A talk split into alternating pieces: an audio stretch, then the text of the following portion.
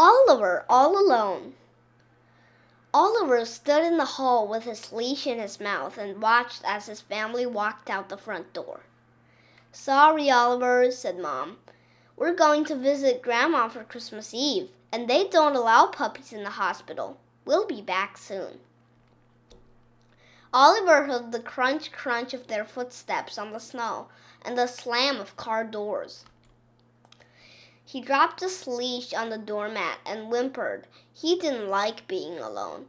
The house seemed so big and empty and dark. Suddenly, he heard something. Thump, thump, thump. The strange noise was coming from upstairs. Oliver flung his head back and howled.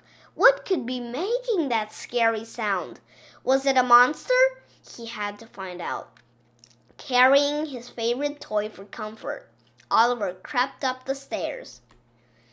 He prowled along the landing with his tummy close to the carpet and peered into Mom and Dad's bedroom. There, on the bed, sat a bulging, stringy tailed beast. Grrr! growled Oliver as fiercely as he could. He launched his small body at the stringy tailed monster, snarling as he shook it to bits. Just when he was feeling very proud of himself, he heard another thump, thump, thump. But now the noise was coming from somewhere else. Oliver raced to the window, stood on his hind legs, and looked out. A tall white stranger stared up at him.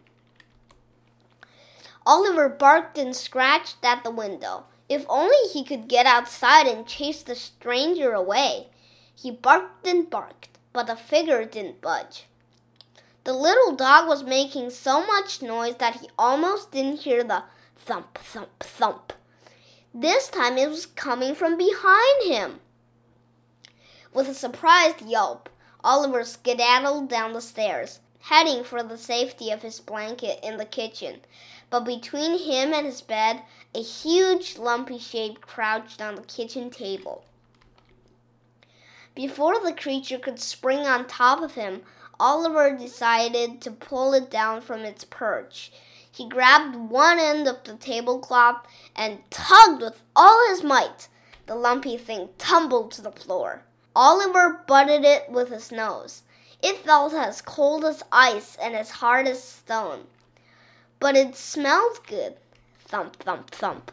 The noise interrupted Oliver's inspection. The puppy crept out of the kitchen and into the family room. There, beside the funny tree with the blinking lights, lurked a fat, wrinkled creature. It frowned at Oliver, but didn't move.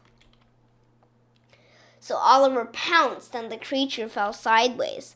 Its mouth opened, and its long, slippery arms wrapped around him.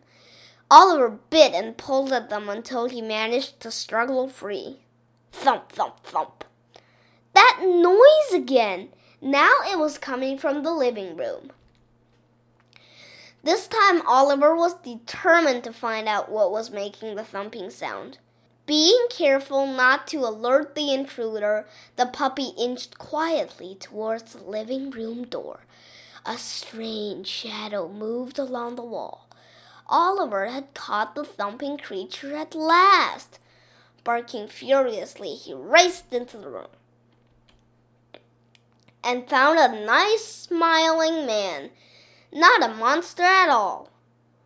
I'm early tonight, said the visitor. It looks like everyone is out except you. Did they leave you to guard the house? Well, you're very brave to come rushing in like this. Oliver wagged his tail but felt a little sheepish. The man chuckled and said, I have a special reward for good dogs like you. He pulled a big bone from his sack and gave it to the excited puppy. Just then, Oliver heard the front door open. Oliver, we're back! Oliver bounded into the hall, and there was his family, home at last. Why, Oliver, they cried, who gave you that bone? But Oliver just thumped his tail on the floor. Thump, thump, thump.